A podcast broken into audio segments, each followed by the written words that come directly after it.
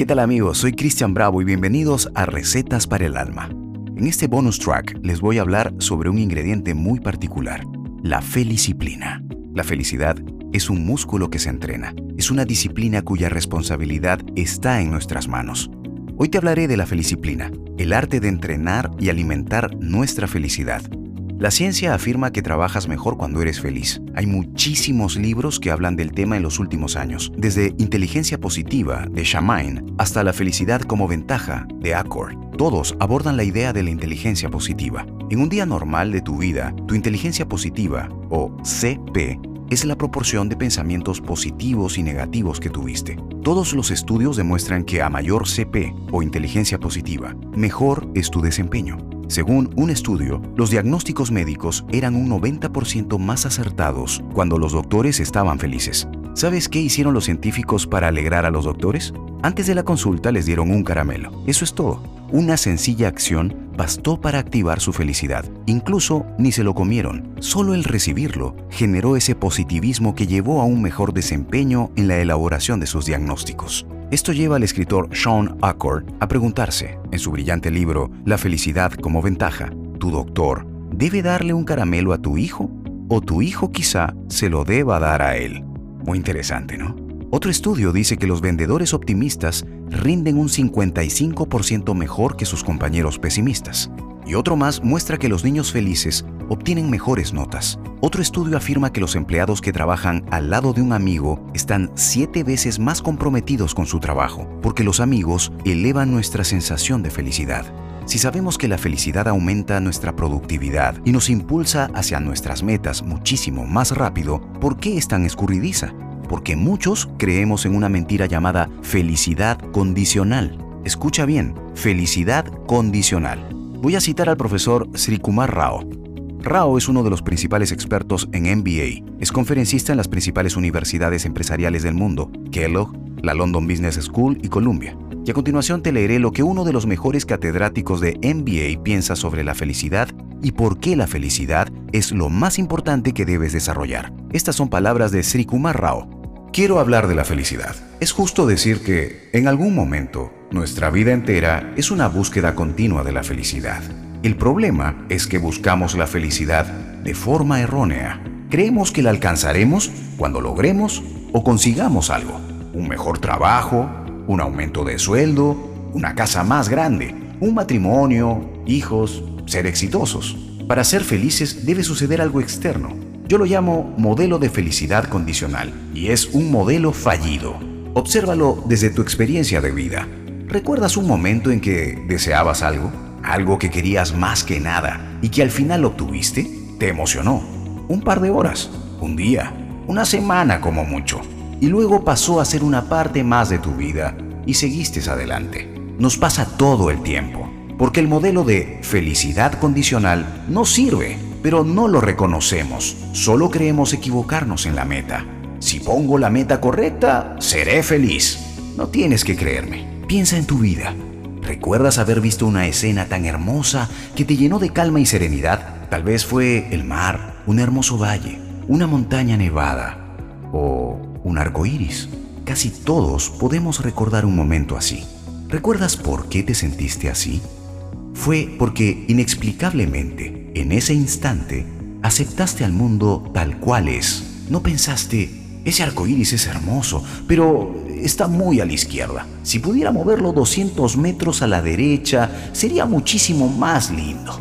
No, el valle está perfecto tal como es. Tu vida actual, como todos tus problemas y todos los problemas que crees tener, es igual de perfecta, pero te resistes con todas tus fuerzas a ciertos aspectos de ella. Maldición, así no quiero, tiene que ser así. Y al resistirte, caes en el modelo fallido de felicidad condicional. Así es como aprendemos a ser infelices. Es importante recordar algo. Aceptar al mundo tal cual es no significa que no puedas hacer nada al respecto. Significa que aceptas que las cosas son de cierta forma y que harás lo posible para cambiarlas si no concuerdan con tu visión. Pero lo harás porque así debe ser, no porque lograrlo vaya a hacerte feliz. Siempre y cuando tengas una visión en la que tu papel sea primordial, debes hacer lo posible para lograrla. Si lo logras, maravilloso. Si no lo logras, maravilloso también. Has roto el vínculo de la felicidad condicional. Cuando rompes ese vínculo y aceptas que no tienes control sobre el universo y que éste hará lo que quiera, casi siempre en realidad, siempre te entrega lo que necesitas. Puede que no sea lo que quieras, pero es lo que necesitas para seguir creciendo.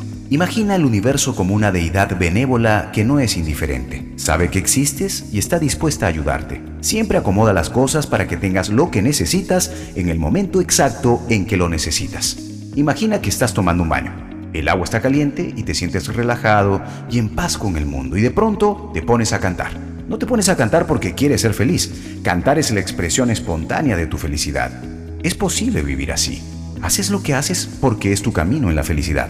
Es una expresión espontánea de tu camino. No lo haces para obtener algo que te hará feliz. Lo haces porque es una expresión de tu felicidad y alegría.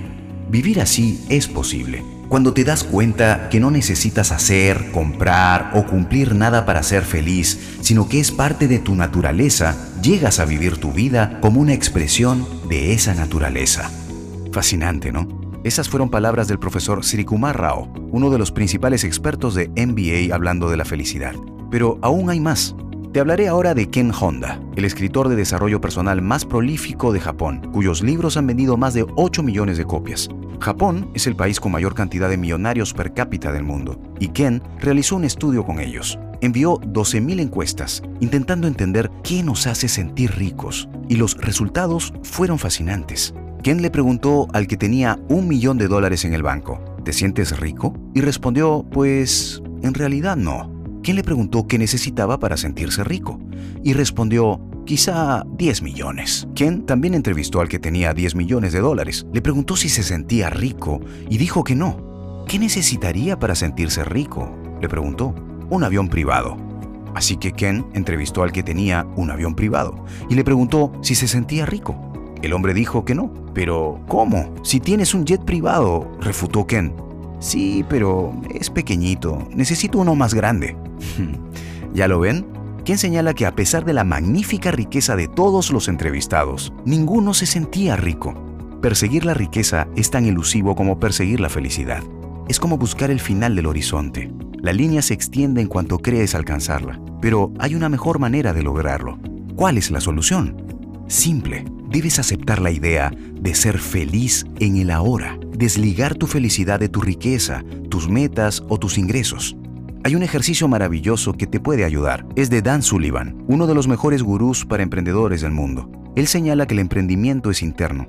Dan Sullivan tiene un ejercicio llamado la brecha. Casi todos visualizamos nuestras vidas con una brecha entre donde nos encontramos y donde queremos llegar. Decimos, seré feliz cuando... ¿No?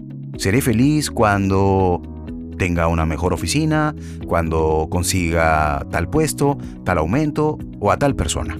Ligamos nuestra felicidad al futuro que imaginamos, pero esto rompe tu conexión.